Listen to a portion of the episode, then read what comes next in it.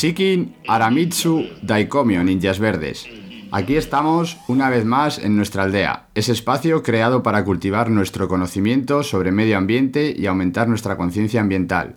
Todo ello para poder llevar una vida más verde al mismo tiempo que conseguimos que más gente se una a la causa. Si quieres que esta nuestra aldea cada vez tenga más ninjas verdes y llegue a más gente, no olvides darle a me gusta al podcast y suscribirte en tu reproductor habitual, para que no te pierdas nada y nos ayudes a seguir generando contenido. Y en nuestro objetivo de convertir simples ciudadanos en ninjas verdes, esta vez vamos a hablar sobre vivir sin plástico. Y para ello, esta vez contamos con Vivir sin plástico. No, no nos hemos vuelto locos. Vivir sin plástico es una asociación sin ánimo de lucro fundada en 2020. Han publicado un libro, han dado incontables charlas y conferencias y aparecidos en distintos medios de comunicación para aportar alternativas a nuestra forma de consumir. Pero, ¿quién está detrás de Vivir sin plástico? Pues están Patri y Fer, dos personas normales, que son ninjas aunque ellos no lo saben todavía, que en 2015 decidieron vivir sin plástico desechable. Y desde que tomaron ese camino han ido evolucionando hacia un consumo más crítico, respetuoso y sostenible. Bienvenida Patri y bienvenido Fer. Muchas gracias, Ninja. ¿Qué tal? Muchas gracias. Muy bien. Un placer teneros aquí. Igualmente. Eh, sois ninjas, aunque no lo sepáis. Esto se suele decir al final del programa, pero ya os lo digo desde el principio. O sea, es, es un placer teneros aquí y un placer que sirváis de, de ejemplo y de guías espirituales a los ninjas que, que nos escuchan. Pues nada, encantado. Nosotros de ser ninjas también y de inspirar a otra gente. Muy bien. Pues para empezar, la misma pregunta de todos los días. ¿Cuál sería la gran verdad y o la gran mentira sobre vivir sin plástico, no como asociación, sino como eh, estilo de vida? Pues sí que empezamos con la gran verdad, que la gran verdad es que queramos o no, vamos a tener que vivir sin plástico. Al ritmo que llevamos, con la cantidad de plástico que estamos, vamos, eh, poniendo por todos los lados en el medio ambiente, en los océanos, es imposible que podamos seguir así durante mucho tiempo más. Va a llegar un momento en que nos tenemos que plantear ya como sociedad, como, como especie humana, el reducir o vivir sin. Vale. Y bueno, yo diría que la gran mentira, entre comillas, es que vivir sin plástico es una meta, ¿no? no es, o sea, no- una meta inalcanzable, digamos, es algo a lo que siempre te tienes que ir dirigiendo, pero al final siempre va a haber cosas que, bueno, pues ya se han instalado y tampoco son dañinas. O sea, nosotros no nos referimos al plástico en sí como material malo, sino al mal uso que hacemos de él, ¿no? Entonces, cuando decimos vivir sin plástico, nos, referimos a vivir sin plástico desechable, de usar y tirar, ¿no? Pero hay otros plásticos que, bueno, que mis gafas son de plástico, los ordenadores, e incluso en medicina se utilizan plásticos que tienen buen uso. Entonces, la gran mentira es quedarte con esas tres palabras, ¿no? Y no ir más allá, no leer un poquito más y quedarte con el mensaje completo, claro. Vale, perfecto. Entonces ya para ir quitándonos cosas del checklist, eh, el problema en sí no es el plástico, sino como pasa en muchas otras ocasiones, el modo o el modo de consumo o, el- o cómo se usa ese plástico, ¿no? Exacto, esa es, esa es la diferencia, porque el plástico en realidad en sí es un material maravilloso. Es hasta democrático, o sea, antes de, de que apareciese el plástico, pues había muchos objetos que mucha gente no, no podía tener accesos a ellos por el, por el precio. A lo mejor eran de otros materiales mucho más caros. Gracias al plástico, pues se consiguió que, que muchas, muchos de estos objetos llegasen a, pues, a una gran parte de la sociedad. Lo que ocurre que, bueno, ya con el paso del tiempo se ha abaratado mucho, se ha, empezado a, mirar con, como algo que, bueno, sin valor y hemos confundido, pues en realidad, el valor y el precio. Muchos objetos de plástico, aunque valgan muy poco, pueden ser muy útiles, pero lo que, lo que no podemos hacer es usarlo como, como un objeto de usar y tirar, que ya no solamente son desechables, muchas veces también hasta los plásticos de larga duración, por ser tan baratos, pues los usamos como, como algo que usamos un rato y lo tiramos, sino cuando se rompan o cuando eso ya compramos otro, total por uno o dos euros, parece que no tiene importancia. Y ese es el fallo, el considerar el, el plástico como, un material, vamos, sin, valor. Vale, muy bien. Esta pregunta me gusta mucho. ¿Qué se os pasa a vosotros por la cabeza en 2015 para meteros en este ataque ninja? Vamos, impresionante. Pues mm, yo qué sé, a mí en mi caso fue que mm, generaba mucha basura y cada vez que llegaba al supermercado empezaba a quitar envase y prácticamente se, llenaba la bolsa. Entonces me, me, hace sentir muy mal porque yo pensaba, bueno, pues esto es culpa del supermercado, ¿no? Si lo envasan así, ¿yo qué le hago? Pero por otro lado, luego vi en internet que había gente que, vivía sin nada de basura en Estados Unidos. Entonces yo dije, si Estados Unidos es la cuna del usar y tirar, y hay gente que puede, ¿no? España, en España no estamos tan mal como en Estados Unidos, ¿eh? Dije, pues vamos a intentarlo. Y además luego también por esa época fuimos a ver una exposición de Chris Jordan, la de Albatros, que tiene, bueno, pues polluelos de albatros con cadáveres de pollo de albatros con el estómago lleno de plástico. Y eran fotos que eran siempre en, una serie de muchos polluelos, todos muertos, con, todos con plástico en el estómago. Entonces eso también es como, fue un punto de decir, yo lo tiro en el contenedor de reciclaje, pero no sé lo que pasa después, ¿no? Y sabía que el reciclaje no era fácil. Entonces, bueno, fue como, venga, vamos a intentarlo, vamos a, no sé, vamos a hacer algo, ¿no? Por lo menos intentarlo, si no se puede, pues no pasa nada, ¿no? Pero, porque, eh, no conformarnos. Muy bien, eh, en las notas del programa vamos a dejar esas fotos porque yo creo que pueden servir a los ninjas a hacerles que les, que les haga tilt algo en la cabeza, porque de verdad que son impactantes ver cómo hay animales que por dentro son de plástico. O sea, así, literalmente por dentro son de plástico. Entonces... Sí, además es que, claro, es que esas fotos están hechas a miles de kilómetros de cualquier población humana. En la, en la isla Midway, que está bueno, entre Estados Unidos y Japón, en el Pacífico Norte, no hay, o sea, solo hay una base científica, digamos, pero, pero no, hay, no hay población. Entonces, estos desechables están arrastrados por las corrientes. Entonces piensas, tan lejos hemos llegado los humanos, nuestra basura, ¿no? Que estamos matando animales que no viven cerca de nosotros, que viven a miles de kilómetros. Sí, es como para reflexionar ese, ese trabajo. Vale, muy bien. Y lo siguiente después de este cambio de chip en el 2015 sería en el 2020. ¿Por qué os convertís en asociación? Pues bueno, porque la verdad es que estábamos dando muchas charlas eh, y, queríamos hacerlo ya pues un poquito como, como ser, ser un poquito legales en, todos los aspectos, porque nos estaban llamando de muchos sitios para dar charlas de consumo, para, para decir más o menos cómo vivir sin plástico. Y ya pues decidimos, digo, bueno, pues hay, una forma de, otra forma de pasar un poco, un, paso más adelante, pues ya es crear una asociación sin ánimo de lucro y ya como, no sé, parece que, que, ya te lo tomas todo con otra, de otra forma, que en vez de ser dos mindundis, que lo seguimos siendo cualquiera, que hemos dedicado al plástico, pues ya por lo menos parece que, que es un poquito formalizar un poco el, la situación. Vale, muy bien. Y ahora la pregunta estrella. ¿Se puede vivir sin plástico? Bueno, sí, o sea, sin plástico, o sea, 100% no, pero tampoco, como hemos dicho, vivir sin plástico es una meta, no es, no es algo alcanzable, digamos, siempre va a haber algo. O sea, yo, por ejemplo, el otro día, pues estoy mala y me hice la prueba de esto de los antígenos.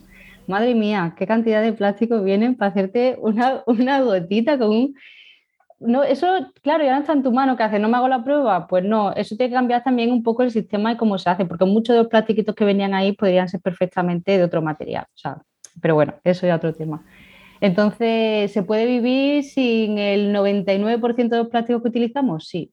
O sea, realmente nosotros, nuestro consumo se ha reducido de una forma tan brutal que el decir, vale, me queda un poquito, eso ya no es significativo, o sea, ya realmente eso es algo anecdótico lo que te queda pero sí se puede hacer mucho a nivel personal y el resto debería ser a nivel eh, empresa, instituciones, rediseño de envases.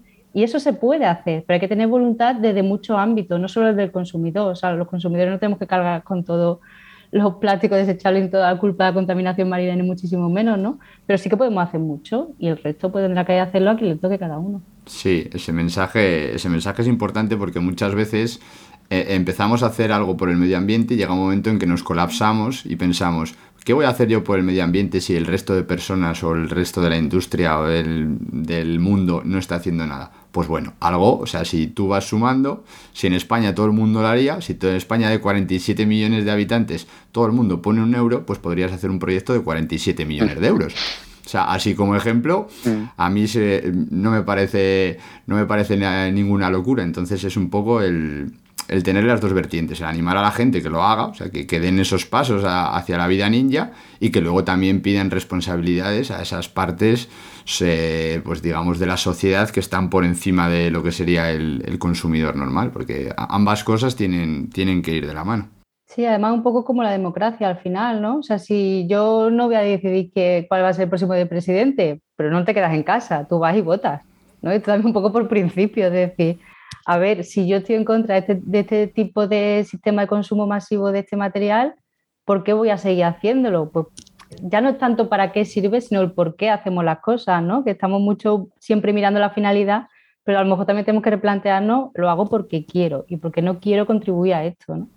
y hay que cada uno se comprometa hasta donde quiera, claro. Vale. Y eso, pues el, vivir sin plástico a vosotros, ¿qué, esfuerzo os ha supuesto? O sea, si se podría poner de una escala del 0 a 10, o si al principio era un, infierno, pero luego ya te vas habituando y ya pues viene a ser una cosa normal. Si se podría graduar de alguna manera. Pues en un principio yo te diría que a lo mejor fue un esfuerzo de un 8 o 9, pero vamos, eso fueron las primeras semanas, porque claro, yo por, lo, por ejemplo iba a los mismos sitios a comprar intentando encontrar cosas sin plástico y claro, no encontraba nada. O sea, o compraba con plástico o me iba sin, sin comprar. Entonces, pues, te cuesta un poquillo un principio hasta que te das cuenta que hay muchas más opciones de las que te pensabas. O sea, te das una vuelta por tu barrio, ves unas tiendas nuevas, empiezas a ver mercados, empiezas a ver, pues eso, tiendas de barrio, que aunque tengan cosas con plástico, pero en el momento que les pides que a lo mejor que te lo pongas sin plástico o que no estás utilizando plástico, pues no te lo ponen tan difícil. Yo me acuerdo, por ejemplo, una cosa muy simple, que yo era adicto a las, a bolsas de ensalada, estas preparadas que hay, que vamos, que vienen, que te abres la bolsa y te la echas y ya casi tienes la cena hecha. Pues eso, por ejemplo, me costó, pero luego dice, bueno, pues si también hay lechugas sueltas, evidentemente, que las puedes mezclar en casa, comprar todo diferente, las mezclas y encima ahorrar dinero. Las espinacas, yo me las compraba en bolsa, por ejemplo, también por lo mismo, compran manojos de espinacas y muchas tiendas las tienen. Y es un poco, pues, ir abriendo los ojos hasta que vas descubriendo alternativas y una vez que las descubres, pues ahora mismo yo creo que de dificultad, pues si la compra normal tiene un 5, yo te diría que a lo mejor un 6, 6 y medio. Es un poco más complicado a veces, pero ya una vez que te, que te habitúas, yo creo que no, no, nos supone ningún esfuerzo extra. Lo único es eso, que hay veces que cuando quieres comprar algo en concreto, no sé, por ejemplo, hilo de dientes, pues no, no, lo encuentras en cualquier tienda, lo compras online, que a mí no me gusta, o tengo, tengo que ir a una tienda que, te, que a lo mejor me pilla pues a cuarto de hora, 20 minutos andando. Mm, vale. ¿Y estos cambios que habéis tenido que hacer, o sea, para una familia normal, resulta fácil? A ver, mucho depende de la zona en la que vivan, ¿no? Y de las opciones que tenga alrededor. Hay cosas súper sencillas que, están al alcance de cualquiera, que lo típico, llevas tu bolsa, no bebe agua en botella, instala un filtro, pasarte a cosméticas sólidas. Hay cosas que realmente están en la mano de cualquiera, pero luego es verdad que hay sitios donde no hay muchas opciones a granel. Entonces ya depende de las tiendas que tengas o que tengas mercado en tu barrio, en tu pueblo, lo que sea, para así poder eh, salir un poco de los supermercados pero yo diría que no, no es tan difícil. o sea, no hemos hecho, nosotros somos personas normales, o sea, no hemos hecho nada extraordinario. Es verdad que vivíamos en Madrid, que es un sitio que tiene muchas muchas tiendas a granel, pero bueno, que ahora ya las tiendas a granel es verdad que están aumentando mucho, están apareciendo un montón en muchos sitios y en los mercados tradicionales mmm, hay muchas alternativas. Y si no puedes 100%, yo te diría que eso, el 60%, 50-60% de los plásticos de una familia normal son fácilmente evitados. Vale, entonces aquí lo habéis mencionado un poco. O sea, ¿creéis que aún así es, es, factible poder hacerlo en una ciudad pequeña? Una ciudad que no sea Madrid o Barcelona, que obviamente tienen de todo. Igual si te vas a un, pues no sé, Albacete o Toledo, que no tienes tantas opciones. Si, creéis que verdaderamente se puede llegar a, bueno, no vamos a decir al 100%, pero a ese 60 que habéis dicho vosotros, 50, 60, 70, que al final si, ya reduces, o sea, el, reducir ya es, es, el primer paso. Sí, vamos, yo creo que al 60, 70, yo creo que se puede llegar casi en cualquier lugar. en una ciudad pequeña siempre tienes mercados, siempre tienes a lo mejor incluso muchas veces en sitios pequeños puedes conocer a, agricultores que, estén cerca o que produzcan, que incluso puedes contactar con ellos. Y siempre hay, hay alternativas. A lo mejor, pues, no sé, cosméticas sólidas, a lo mejor no la, no la encuentras tanto, pero en un momento dado se puede pedir online, porque es que tampoco hace falta que, o sea, no son cosas que las pidas todas las semanas o, que te hagan falta todos los meses, o sea, con que las pidas de vez en cuando, pues te es suficiente. A veces es más complicado, si hay que decirlo, que a lo mejor que en Barcelona, en Madrid son ciudades muy grandes, pero yo creo que un 60, un 70, incluso, incluso aunque compres en el supermercado, se puede conseguir. Vale, perfecto. Luego, otra cosa importante que eh, al final afecta a las diferentes familias y a los usuarios, económicamente, ¿habéis notado diferencia hacia arriba, hacia abajo o prácticamente es lo mismo? A ver, al principio parece que es más caro porque hay productos que si los comparas, pues que te sale más caro el, sustituto, ¿no? Por ejemplo, un champú sólido, dice, vale, más caro de que te compra en el supermercado, depende de la marca que te compres, porque también es verdad que hay alguno en el supermercado que por un euro que dice, esto no me lo hubiese comprado en la vida. Pero luego compensas con otras muchísimas cosas que son más baratas o que dejas de consumir directamente a lo mejor yo que sé, servilleta de papel, eh, film de aluminio, eh, o sea, film de aluminio, muchos desechables que compras en el día a día, luego también muchas, es verdad que en el supermercado está todo muy estudiado para que compres más de lo que necesitas realmente, entonces muchas veces sales con comida basura o con algún caprichillo que realmente no te comprado si, ¿sabes? Si, si no te lo ves ahí de repente. Entonces, mm, aunque por un lado sean cosas más caras, eh, yo creo que eh, la media te quedas igual, porque luego, por ejemplo, si instalas un filtro de agua, te sale más barato comprar agua embotellada. Si eso, coges una botella reutilizable, evitas comprar por la calle. Eh, las mujeres, la copa menstrual, te dura una sola copa, te cuesta pues 20 y pico euros, ¿no? Pero te dura 10 años. Tú imagínate lo que te ahorra 10 años de comprarse tampones desechables. Entonces yo creo que redistribuir el dinero más que una pérdida. Yo creo que al final es el mismo gasto realmente. Y también, bueno, si ya empiezas a comprar ropa de segunda mano y todo esto, te pones mucho más pro, pues ya ahí ahorras mm. directamente. Vale, vale, perfecto. Muy bien. Eh, en vuestro día a día, ¿qué cambios ha supuesto? Pues prácticamente, no te voy a decir que todo, pero, pero muchísimo. Ahora ya, pues es lo normal, pero lo que antes era normal, ahora ha pasado a ser normal. Yo me acuerdo que tomaba café en máquinas de estas de, bajo, pues eso tuve que dejar de hacerlo porque venía con una cucharita de plástico, tomaba sándwich alguna vez que me pillaba por ahí de una máquina de, estas expendedoras o, cualquier cosa así. Las, yo antes intentaba evitar el plástico antes de empezar a vivir sin plástico, pero tenía un poco cuidado. O sea, era un poco, hacía, compraba lo que quería cuando me daba la gana. Y ahora es verdad que me lo pienso, me lo pienso un poco más. Tienes que pensar un poco más dónde vas a comprar, lo que vas a comprar, pero vamos, que tampoco esto tampoco lo veo como, como, algo malo, sino todo lo contrario. Es un poco como también haber creado una conciencia de decir, bueno, con todos mis actos cotidianos estoy, tienen un impacto y, bueno, pues yo puedo elegir hacia, hacia, hacia, qué lado, hacia qué lado van. Y bueno, y ahora, la verdad es que nosotros, a lo mejor, no sé si nos hemos pasado, pero incluso si vamos a desayunar a un sitio, pues ya nos estamos fijando, a lo mejor si tienen desechables, si tienen el, típico aceite que te viene en el desechable, en la monodosis, y si está así, ni entramos. Antes de, de, esto, pues eso ni lo planteamos, ¿no? O sea, es, es, otro concepto, digamos, hemos cambiado muchísimo en la forma en que, en que vivimos, pero yo creo que es un cambio positivo en todos los lados, hasta, hasta mentalmente. Nos sentimos, yo por lo menos me siento mucho mejor porque yo creo que ya mis acciones van más, más en, concordancia con mis, con mis pensamientos. Sí, correcto. Ya lo hemos mencionado en algún otro podcast, que al final la ventaja de vivir en un sistema capitalista es que el consumidor tiene cierto poder, que es el de elegir qué quiere consumir y qué no quiere consumir. Entonces aquí ya los ninjas tenemos que dar el callo y, dar un pasito hacia adelante. Eh, de todo lo que teníais antes, ¿ha habido algo a lo que hayáis tenido que renunciar por no, por no encontrar una alternativa o por no poder encontrar en el mercado algo que no fuese eso, sin plástico?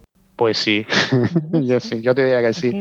Ahora hay ciertas cosas, yo digo por ejemplo alimentación. Yo a mí la rúcula me encanta pocas veces la encuentro a granel o en suelta manojos. O sea, yo la rúcula, pues cuando la encuentro es una fiesta. Es, es algo de que dice, bueno, rúcula, dice, bueno, que es, una, que son unas hojas, pues yo hago una fiesta. Como eso te digo, pues hago, otros productos. Espárragos se consiguen sueltos, pero tampoco son tan comunes. A mí los espárragos me encantan. Y entonces yo sí los, los, los consumo mucho menos de lo que me gustaría. Después las frutas, los típicos frutos del bosque, digamos, eso siempre vienen en plástico. Alguna vez los he visto sin plástico. Tampoco los consumía mucho antes, pero yo no los como tampoco porque, porque vienen, vienen en plástico. Y bueno, luego ya, pues, eh, renunciar ya, renunciar, ahora mismo no se me ocurre muchas cosas más, pero seguro que hemos hecho alguna renuncia más. ¿A ti, Patrick, no se te ocurre nada? No, se me ocurre, estoy pensando que también es que yo ahora estoy mucho más relajada, ¿no? O sea, antes guardábamos todos los plásticos que teníamos ahí en un bote y era como un poco de cada vez que tenías un plástico. Yo ahora, por ejemplo, no lo compro mucho, pero me compro a veces un queso vegano que viene en plástico. Pues ya no, eso antes no lo hubiese hecho.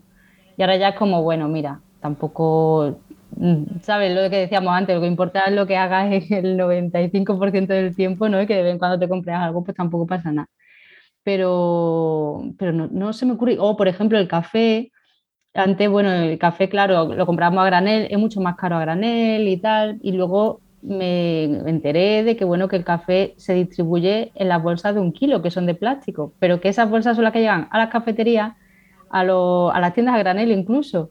Entonces, pues ya directamente compro esa bolsa, aunque sea de plástico de un kilo, que viene en grano, lo muelo y, es como, es más fácil. O sea, yo no soy tan purista en el sentido de que no entre ningún plástico en casa, sino bueno, ya un poco de sentido común, ¿no? O sea, si está la misma bolsa que van a tirar la tienda granel, me compro esta bolsa de un kilo y así el plástico, bueno, me lo quedo yo, pero, pero bueno, pues no me hace falta, o sea, mucho más barato, ¿no? Y aparte puedo ver que tenga el sello comercio justo, que también algo que, a mí me, me tiene bastante en la cabeza con el tema del chocolate y el café, sí que intento que sea de comercio justo. O sea, que no soy tan estricta realmente. Vale, vale. Me, parece bien, me parece bien. Al final, eh, eh, un primer paso puede ser simplemente pasar de pequeños envases a grandes envases, o sea, que es lo que has hecho tú. Si pasas de paquetes de 250 gramos a uno de un kilo, al final estás consumiendo lo mismo y estás pues eh, generando casi pues una cuarta parte menos o tres cuartas partes menos de plástico. Entonces, así como primer truco, es bastante fácil y bastante asequible. Yo que además muchas veces me iba a la cafetería, cuando no tenía café, bajaba a la cafetería, luego digo, pero sí que la misma bolsa realmente, de un kilo, sigue siendo la misma bolsa. Y eh, con las tiendas a granel, sigue siendo la misma bolsa de un kilo. Y dije, voy a dejar ya esto, llevo la bolsa yo, para mí. Vale, muy bien. De, los tipos de plástico, ¿cuál es el que más ha costado, os ha costado eliminar? O si lo podéis agrupar en tipo ropa, comida, aseo, limpieza, si hay tipo algún grupo en el que abundante o sea, abunde el plástico por todos los lados y diga, esto sí que nos costó más porque tuvimos que estudiar y hacer exámenes para, poder llegar al objetivo. Bueno, pues en principio yo creo que fue la cosmética y los productos de limpieza lo que más nos costó. Pues nosotros cuando empezábamos, la verdad es que no había tanta oferta como por suerte hay ahora. Entonces, pues tuvimos que empezar a hacer nuestra pasta de dientes, hicimos jabón, jabón líquido para la lavadora, hicimos, buscamos muchas eh, fórmulas para hacer productos de limpieza, para hacer productos de, o sea, desodorante también, para, para hacer muchas cosas pues que no encontrábamos alternativas.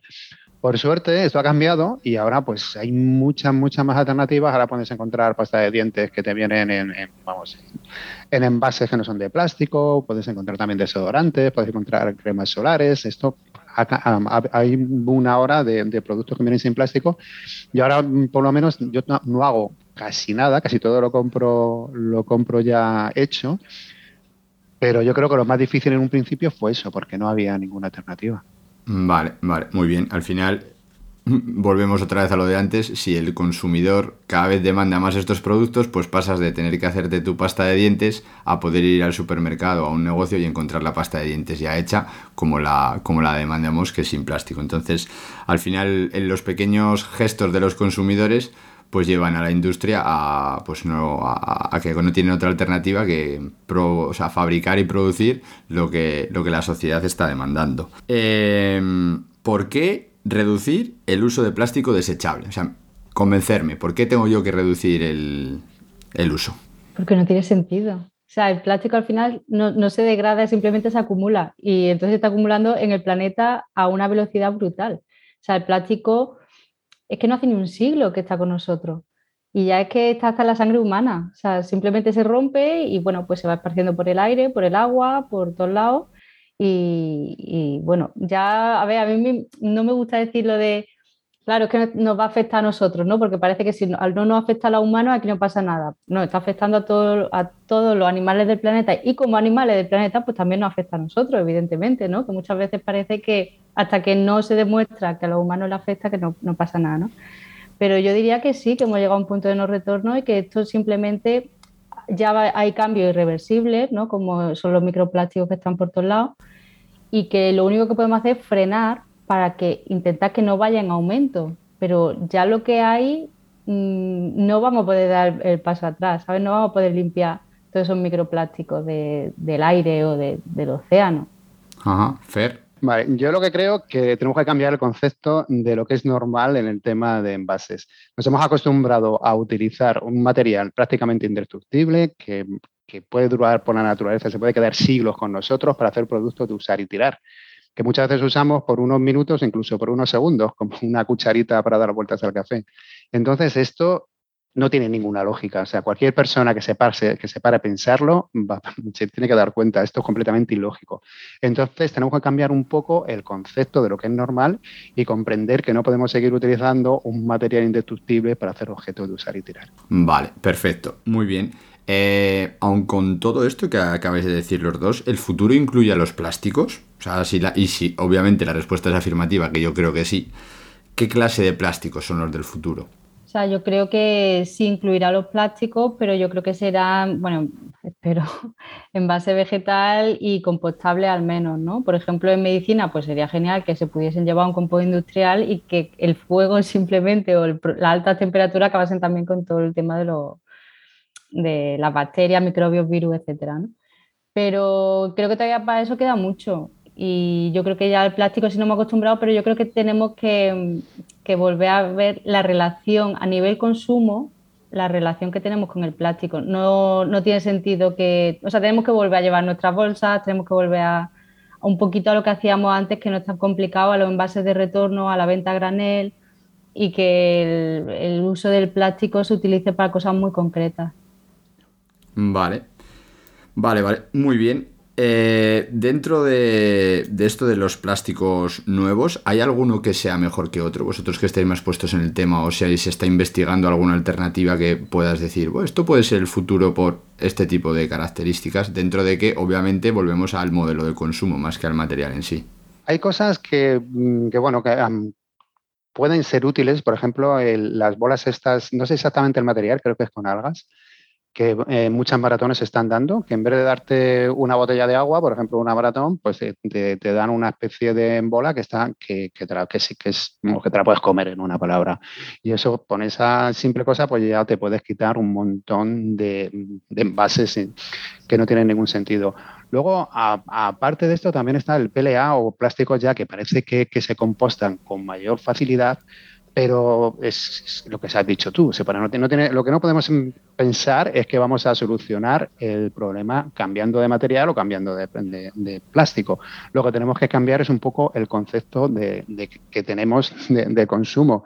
Y bueno, y luego ya lo que, lo que no podamos evitar por algún motivo muy, muy particular, entonces, pues bueno, se puede tirar de plásticos compostables o, buscar un plástico, que eso todavía se está investigando, que se, realmente se recicle perfectamente y que no tenga tantos problemas ni tantos, eh, ni, vamos, ni tantos, ni genere tantos problemas incluso en el medio ambiente, aunque, aunque se recicle por las toxinas que puede tener.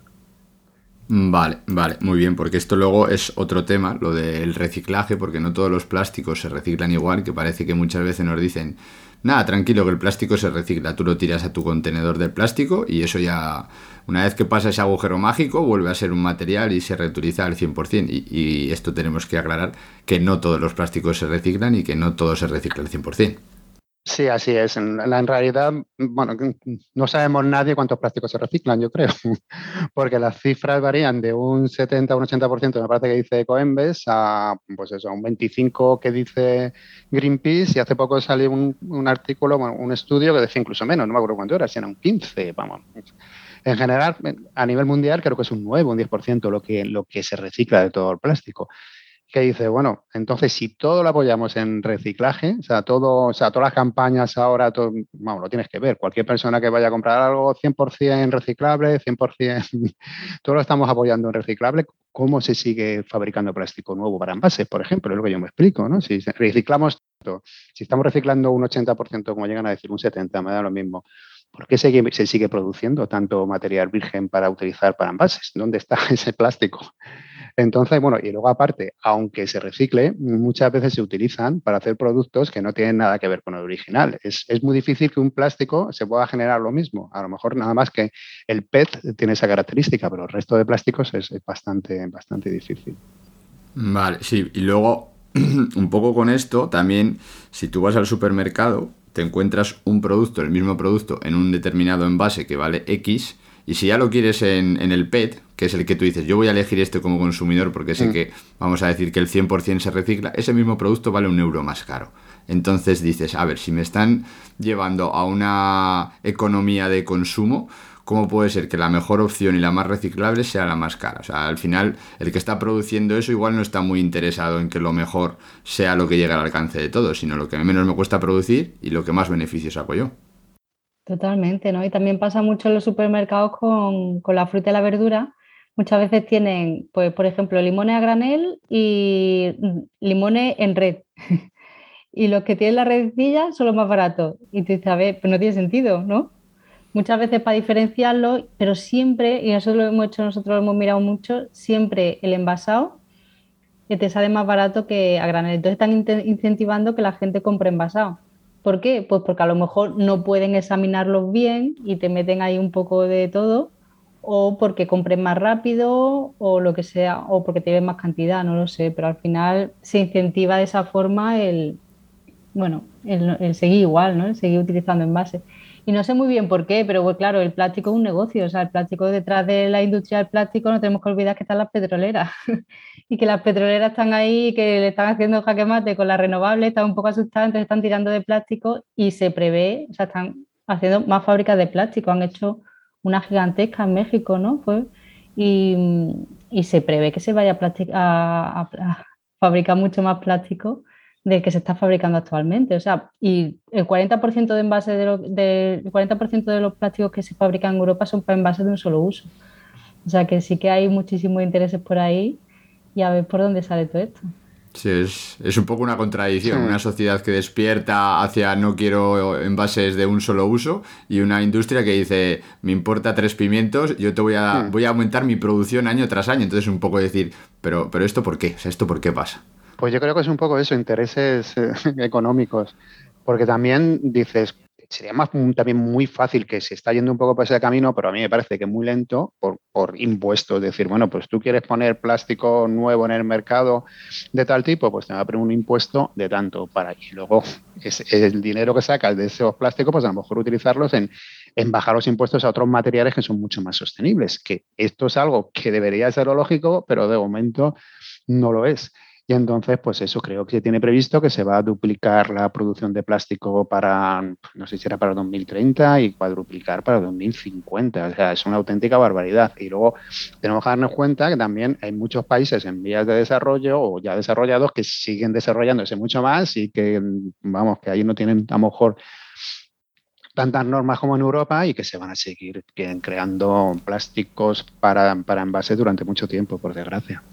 Sí, porque al final es, una problemática mundial y aunque nosotros podamos estar un poco amparados por la legislación europea o por la legislación nacional, también pasa muchas veces con lo que dicen, no, esto se recicla, esto, este se recicla, en realidad es, esto se mete en un barco, se manda a un sitio lejos y hay que hagan lo que quieran con él y yo ya lo considero que eso está reciclado. Entonces, pues es un poco lo que ha dicho, lo que ha dicho un poco Fer, que nosotros igual lo conseguimos, pero si el resto del mundo le seguimos dando la opción o no le damos la opción de tener otra alternativa, pues es, una, es lo que estamos hablando de eso, de que las, las fábricas o los productores de plásticos prevén aumentos en su producción, que es un poco decir, no, no, yo creo que no nos estamos enterando de qué va esto. Sí, además aquí por lo menos los fabricantes pagan un punto verde, ¿no? Por, por los envases que ponen en el mercado, pues se supone que para su gestión.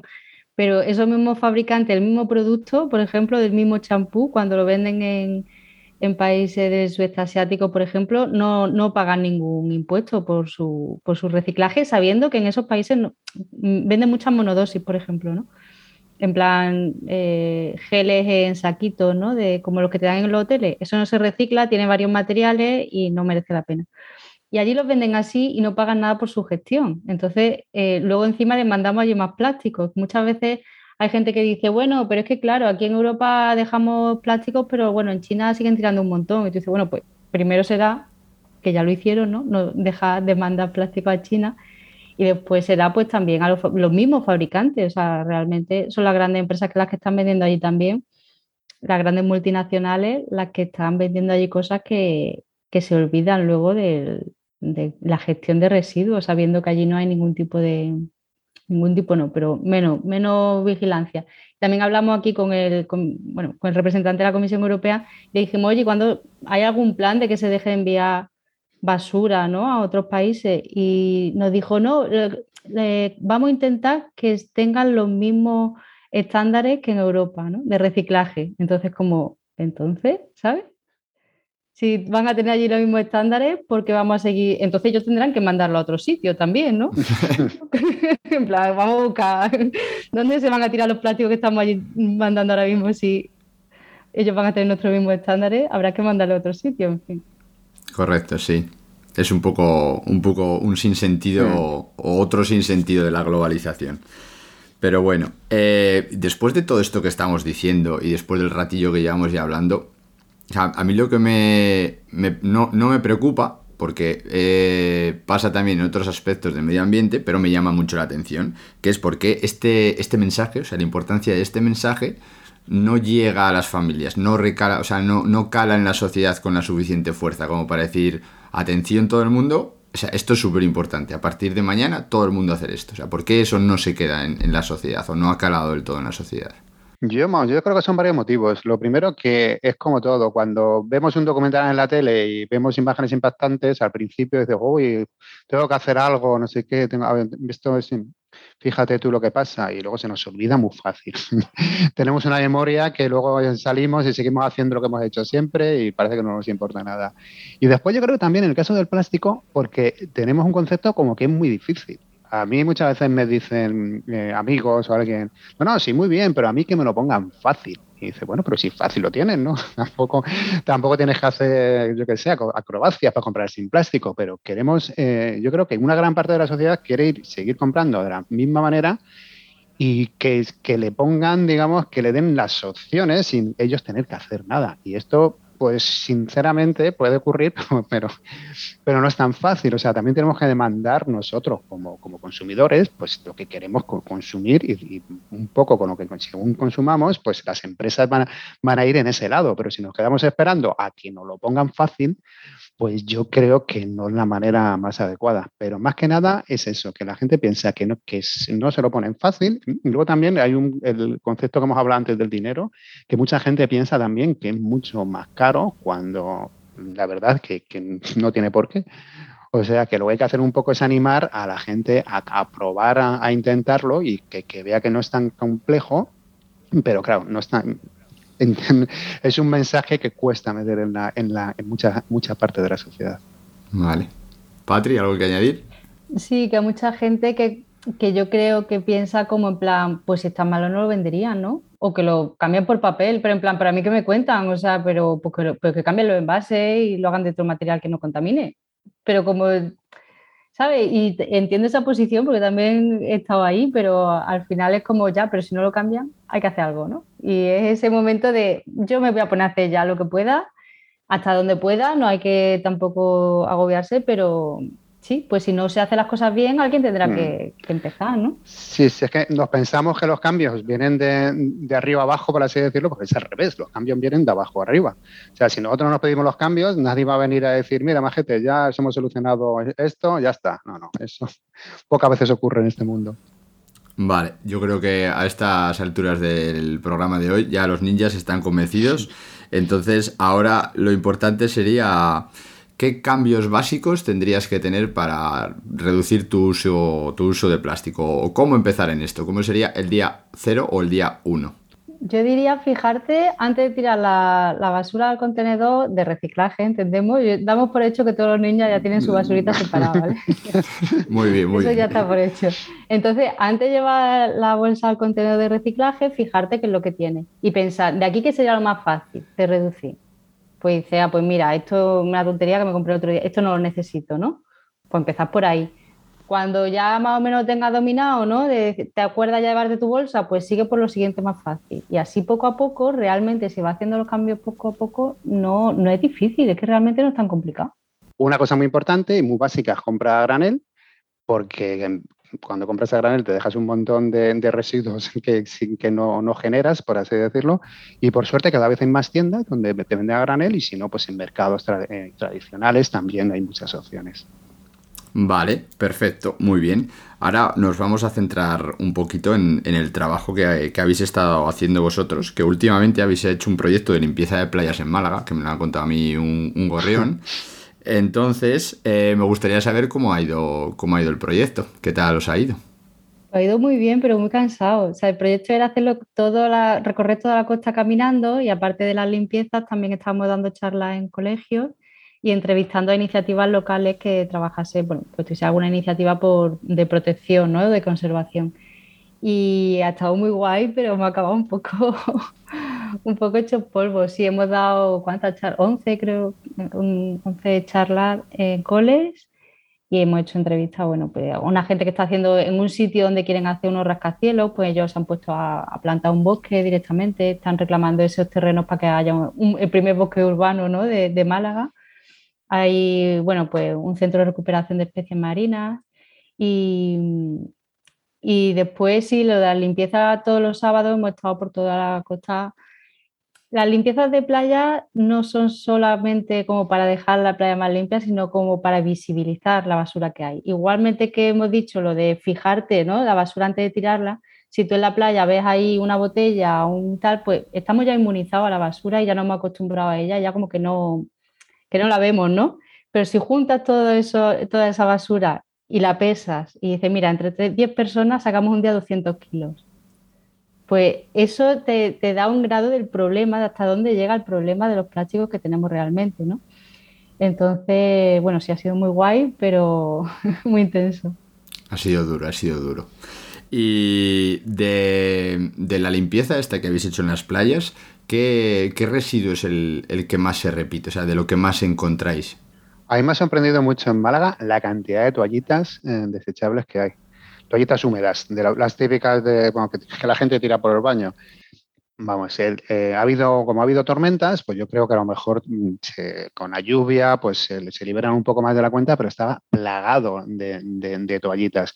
Y es algo que muchas veces no nos damos cuenta que, que, vamos, que no las necesitamos o que si las necesitamos, que no las tiremos por el baño. No sé, no sé cómo, cómo se hace esto. Y lo comentamos y la verdad es que, que es increíble, nos lo comentaron también allí, que, que es un, que es un problemón lo que tienen con las toallitas. Y luego quitando esto, que a mí me ha sorprendido, pues yo creo que un poco lo de lo, de, siempre, botellas. En, bueno, la verdad es que en, Málaga, sobre todo, hay muchísimo microplástico. Están, las playas suelen estar limpias porque las limpian mucho, pero cuando viene una tormenta, eso sí, que te llegan envases de, de todo tipo, envases de alimentación, yo creo que lo más común, y botellas. Y luego microplásticos. Microplásticos es increíble la cantidad que, que pudimos encontrar. Bien, lo de las toallitas desechables, igual lo primero que había que hacer es cambiarle el nombre porque desechable tiene, desechable tiene poco, porque desa desaparece de tu casa, pero no, de, no del medio ambiente.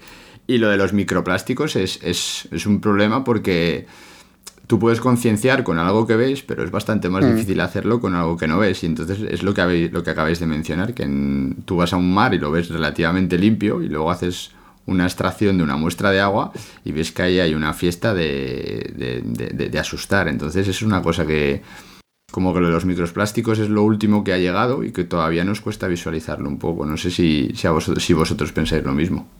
Sí, es un, es un poco así. El tema de los microplásticos es como la gente, como, como no se da cuenta por lo, que, acabas de decir tú. Miras el mar Mediterráneo y dices, ¡buah, qué limpio está, qué bonito! Y luego resulta que es uno de los sitios donde más microplásticos hay, por, vamos, que más, más plagado está de microplástico, tanto donde como donde están las sopas del, de plástico que, dicen.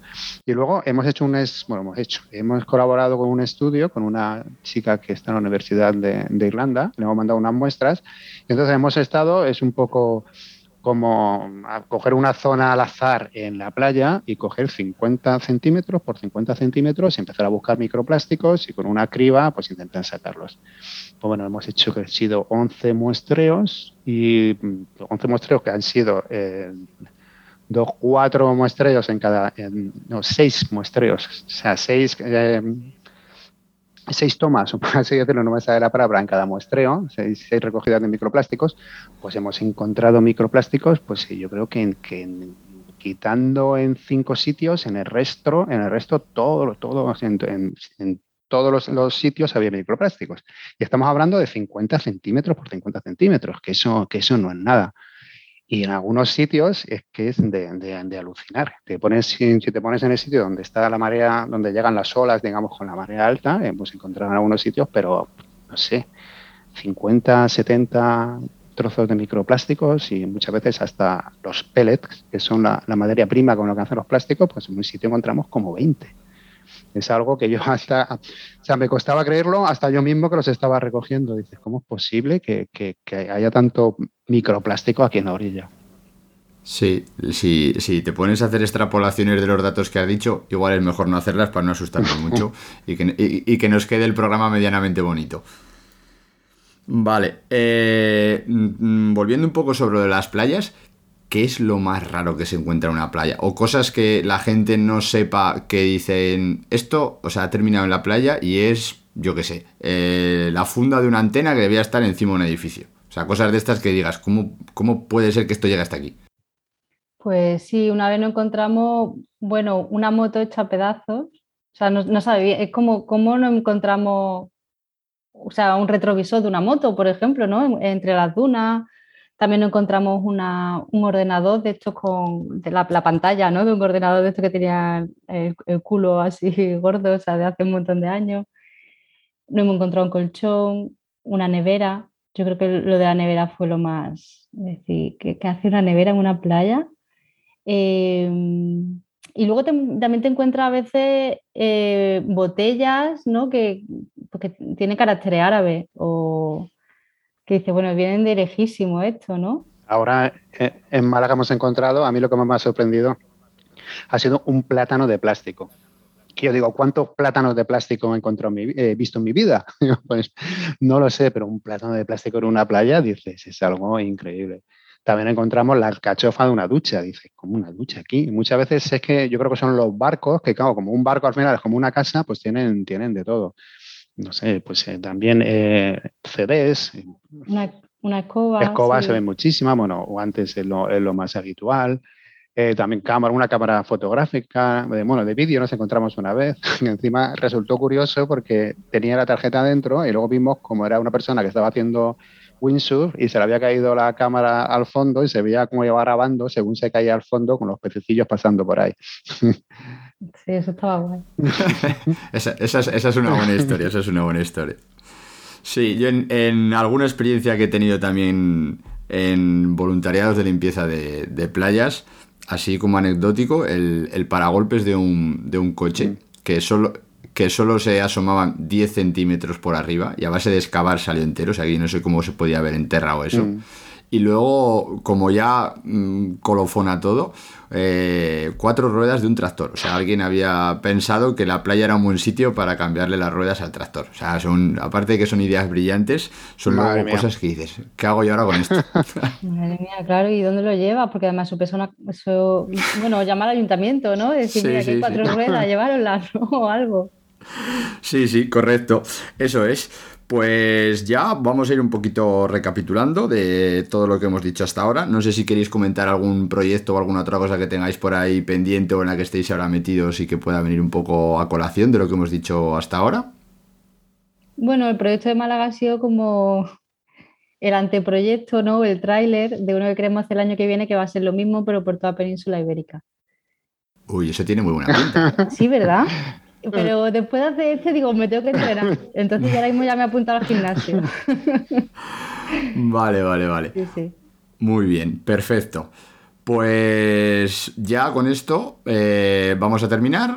Eh, la última pregunta, que yo creo que puede ser la pregunta más útil de todas las que os he hecho hoy, que es que qué podrían hacer los ninjas para llegar al objetivo de vivir o, como hemos mencionado antes, disminuir el plástico en el mayor porcentaje posible en sus vidas. Yo creo que lo, lo más importante es cada vez que vas a comprar algo, mm, decir, si lo vas a comprar en plástico, decir, ¿hay una opción que venga sin plástico? ¿Lo puedo comprar de otra forma? Y si la hay, adelante, vete a por él. Y si no la encuentras, pues, pues nada, comprarlo con plástico. Pero solamente con pensar si hay otra opción, ya, ya eliminas un montón de plásticos innecesarios. Vale, Patri, ¿algo que añadir a los ninjas? Sí, empezar ya. O sea, no es cuestión de tampoco decir, uy, espérate, me lo estoy planteando, ¿no? En plan, ya lo que puedas reducir, empiézalo ya, empieza ya a salir del supermercado, a mirar la frutería del barrio a ver lo que tiene, a, eh, a mirar, yo qué sé, pues jabones, simplemente cambios pequeños, pero empezar ya por cualquier cosa, porque al final hay tanto por hacer que lo bueno que tiene es que cualquier cosa por la que empieces ya, ya es un cambio, ¿no? Ya va, ya te va, ya va arrancando. Pero si te quedas ahí pensando de, uy, que es muy difícil, no tengo tiempo, no tengo tienda a granel, empieza por cualquier sitio y después ya se irá viendo. Pues eso es, ninjas a la acción. Pues muy bien. Eh, ¿Puedo aña- puedo Patri- añadir otra? Claro que sí, claro que sí. que- Todas las que, eso quieras. no lo dicen mucho, que no se trata de, de todo o nada. O sea, que si no puedes eliminar todo, no hay que desesperarse, sino sencillamente pues eliminar lo que quieres. Que muchas veces cuando damos una charla o algo, uy, pero es que no, las bolsas para la caca del perro no las encuentro sin plástico. Y bueno, pues no te preocupes, tú sigue con tu bolsa de plástico del perro, si eso es lo que te queda, no pasa absolutamente nada. O no encuentro le- leche que no venga ante Trapac, tampoco pasa nada. Tú sigue con tu leche, pero vamos, que, que- quitando eso tienes mil opciones. Por desgracia hay plásticos tanto a los lados y hay muchísimas formas de reducir su uso. Correcto. Para aprender a correr, primero hay que saber andar. Exacto. Vale, pues muy bien. Eh, lo dicho, vivir sin plástico. Fer, Patri, ya sois miembros de la aldea del Ninja Verde. Ya, ya lo erais, ya lo erais antes de venir. Estamos muy orgullosos de ello. Y nada, llega el momento en el que podéis decir al resto de la aldea cómo os pueden contactar, saber un poquito más de vosotras o seguir los trabajos que estáis llevando a cabo, que también todo esto lo dejaremos en las notas del programa para que no, nuestros ninjas no, no pierdan detalle. Nosotros que somos muy sencillos porque solo somos Vivir Sin Plástico en todos lados, nuestra web es vivirsinplástico.com y somos Vivir Sin Plástico en todas las redes sociales, menos en Twitter que somos Vivir Sin Plastic, porque no cabía. y ahí estamos en todos lados, ¿no? O sea, Vale, perfecto. A esto añado yo que también tienen un podcast en la red Podcastidae de la que formamos parte. O sea, son, son de la familia. Tienen un podcast muy entretenido y muy, muy, muy, muy práctico. O sea, te sirve mucho para informarte sobre el mundo de los prácticos, que aprovechamos y los recomendamos. Y también tienen un libro que si queréis empezar a que mañana mismo sea vuestro día uno, pues os puede ayudar mucho a, a dar los primeros pasos. Todo esto, obviamente, os lo vamos a dejar en las notas del programa. Así que un agradecimiento enorme a los dos por venir hoy hasta la aldea. Y nada más, hasta aquí nuestra aldea de hoy. Os animamos a que os suscribáis al podcast si os ha gustado y le deis difusión. Esperamos vuestras opiniones, comentarios, ideas, nuevas propuestas o sugerencias para futuros capítulos que podéis facilitarnos a través de nuestras redes sociales. Solo tenéis que buscar la capucha verde en Facebook, Instagram o Twitter como el Ninja Verde. También podéis escribirnos por email a elninjaverdea.gmail.com y todos estos contactos, juntos con lo de nuestros invitados, los tendréis en las notas del programa. Por último, deciros que pertenecemos a la red Podcastidae, la red de podcasts de ciencia, medio ambiente y naturaleza. Y recordad, hacen falta ninjas verdes, haces falta tú.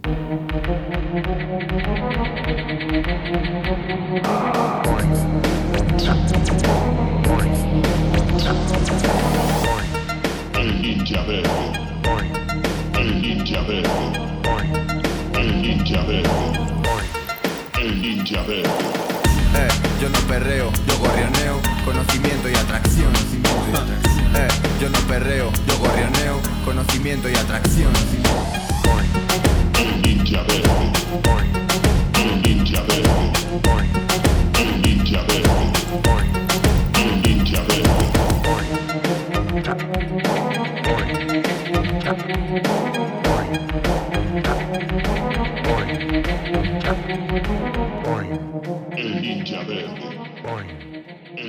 verde. Boing. El ninja verde. Boing. El ninja verde. Boing.